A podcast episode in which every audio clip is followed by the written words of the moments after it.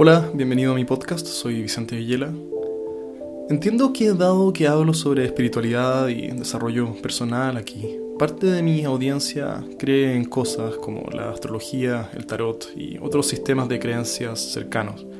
Y aunque puede que mis comentarios al respecto alejen a esas personas de mi contenido, siento que mi responsabilidad en este espacio es ser honesto y exponer a la luz aquellas ideas que me parecen falsas y peligrosas, aunque esto me cueste likes, seguidores y demás. Este podcast es sobre la astrología, que tengo la sensación que ha cobrado fuerza este último par de años, sobre todo en generaciones más jóvenes que la mía, donde la astrología parece ser considerada una ciencia y ser parte importante, incluso central, de la identidad de cada vez más jóvenes. Este es mi intento por hacer algo de fuerza contra esa tendencia. Hay un motivo por el que las personas que quieren aprender sobre la mente estudian psicología, psiquiatría o neurociencias. Hay un motivo por el que las personas que quieren aprender sobre el universo estudian astrofísica o astronomía. Y hay un motivo por el que estas carreras, aquellas sobre la mente y aquellas sobre el universo, no tienen muchos puntos de contacto en sus mallas. Hay un motivo por el que las mallas de estas carreras tienen ramos de estadística y de ciencias, y no de signos del zodiaco.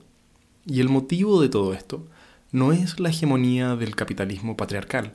El motivo es que hay modos de darle sentido a la realidad que funcionan, que son comprobables y replicables, que tienen cierto poder predictivo, y otros modos que no.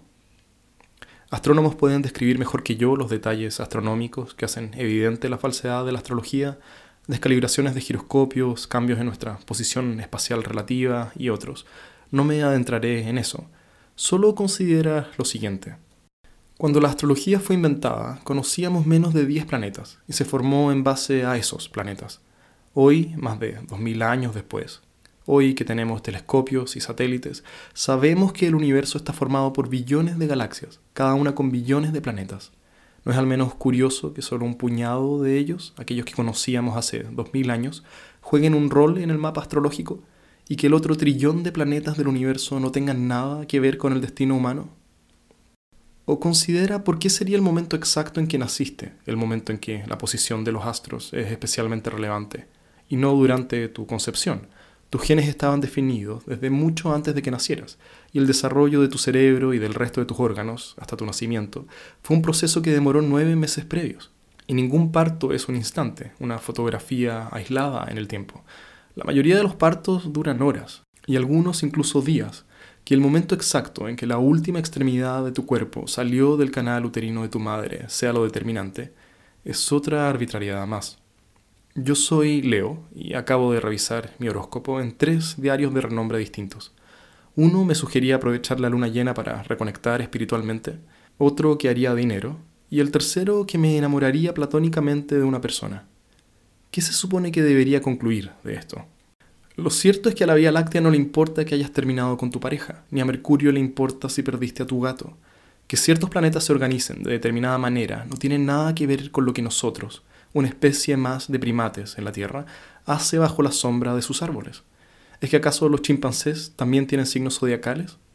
Escribí esta pregunta de forma irónica para este podcast, pero al googlearlo descubrí que existe tal cosa como la astrología canina.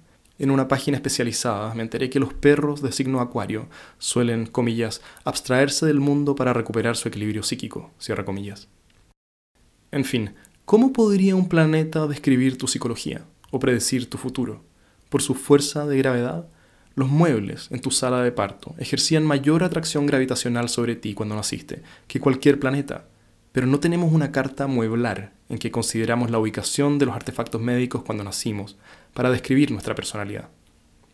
Ahora, es cierto que quienes han sofisticado su visión astrológica no son tan básicos como lo que acabo de describir.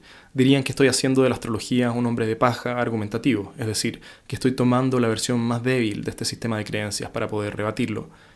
Este es el tipo de astrólogos para quienes los horóscopos del diario no son legítimos. Los horóscopos son puro marketing vacío, dirían. Mientras que ellos sí saben cómo leer los astros. Nos dicen que debemos leer nuestra carta astral con algún especialista, no con cualquiera que existen niveles y niveles de complejidad por agregar a un mero signo zodiacal. Y aquí es cuando la jerga astrológica se vuelve impenetrable. Estas personas han creado literalmente un pantano astrológico. El esquema de posibles combinaciones es tal, que todas las posibilidades tienen lugar. Si has hablado con alguien que ha profundizado en la astrología, te encontrarás con alguien que siempre tiene algo por decir, sin importar qué arroje sobre la mesa, para acomodar el rompecabezas astrológico a tus circunstancias. Han creado un sistema imposible de contradecir, y esta es la definición de algo infalsificable. No hay cómo comprobar que no es cierto. Las afirmaciones de estos astrólogos son mucho más prudentes, menos decisivas y menos tajantes que los horóscopos. Son mucho más flexibles a lo que sea que tú compartas sobre tu vida. Y no pondría en duda su capacidad de persuasión, ni su agudeza para leer a otros. Hay buenos astrólogos, pero no son buenos porque describen el mundo de acuerdo a alineaciones planetarias, ni son buenos prediciendo el futuro. Son buenos de la misma forma en que los gitanos de la esquina son buenos leyendo palmas de manos, o como los buenos lectores de tarot. Son buenos leyendo a la persona que tienen enfrente. Son buenos dando con el equilibrio preciso entre ser ambiguos y específicos en lo que dicen, para que te sientas involucrado en su descripción. Son buenos prestando atención a quien tienen enfrente, extrayendo toda la información que puedan y creando una narrativa que haga sentido. Pero nada de esto tiene que ver con la astrología. En este sentido, si la lectura de una carta astral abrió una conversación a posibilidades que de otra manera se hubieran mantenido cerradas, por supuesto que hay valor en el ejercicio. Si aparecen preguntas interesantes sobre la historia y las aspiraciones de la persona, hay valor por rescatar aquí.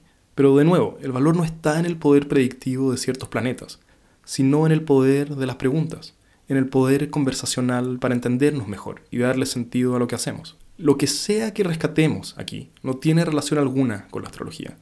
E incluso en los mejores casos, en los casos en que la astrología funcione como facilitador de conversaciones, sea por accidente o no, hacerlo en un contexto astrológico no es la mejor manera de descubrir ninguna de estas cosas.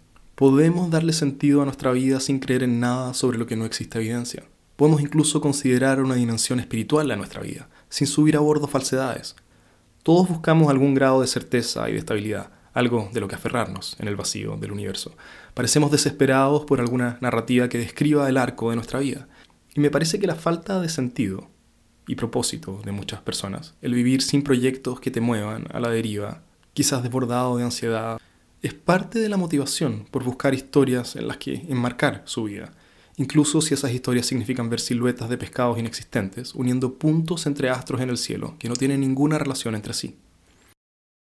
Como resumen, en su mejor versión la astrología es un juego, una forma de pasar el tiempo que puede abrir ciertas puertas, pero no es más sustancial que jugar cartas Pokémon, y no deberías tomar ninguna decisión de vida importante porque te salió la carta de Pikachu. Entendido así, la astrología es medianamente inofensiva. Pero en su peor versión, la astrología es un sistema para aprovecharse de personas vulnerables, ingenuas o inseguras.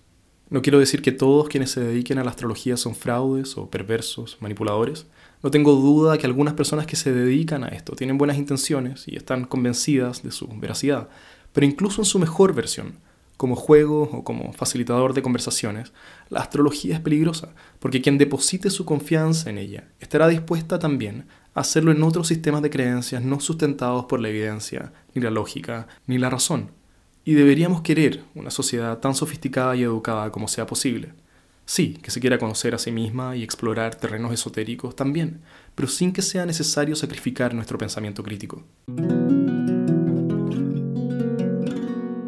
Si este contenido te resulta interesante, suscríbete a mi canal de Spotify para recibir notificaciones cuando tenga nuevo contenido por compartir. Y si te gustaría ayudarme, puedes recomendarme a tus amigos y seguirme en mis redes sociales. Todas las ayudas en difusión serán profundamente agradecidas. Como siempre, gracias por tu tiempo y hasta la próxima.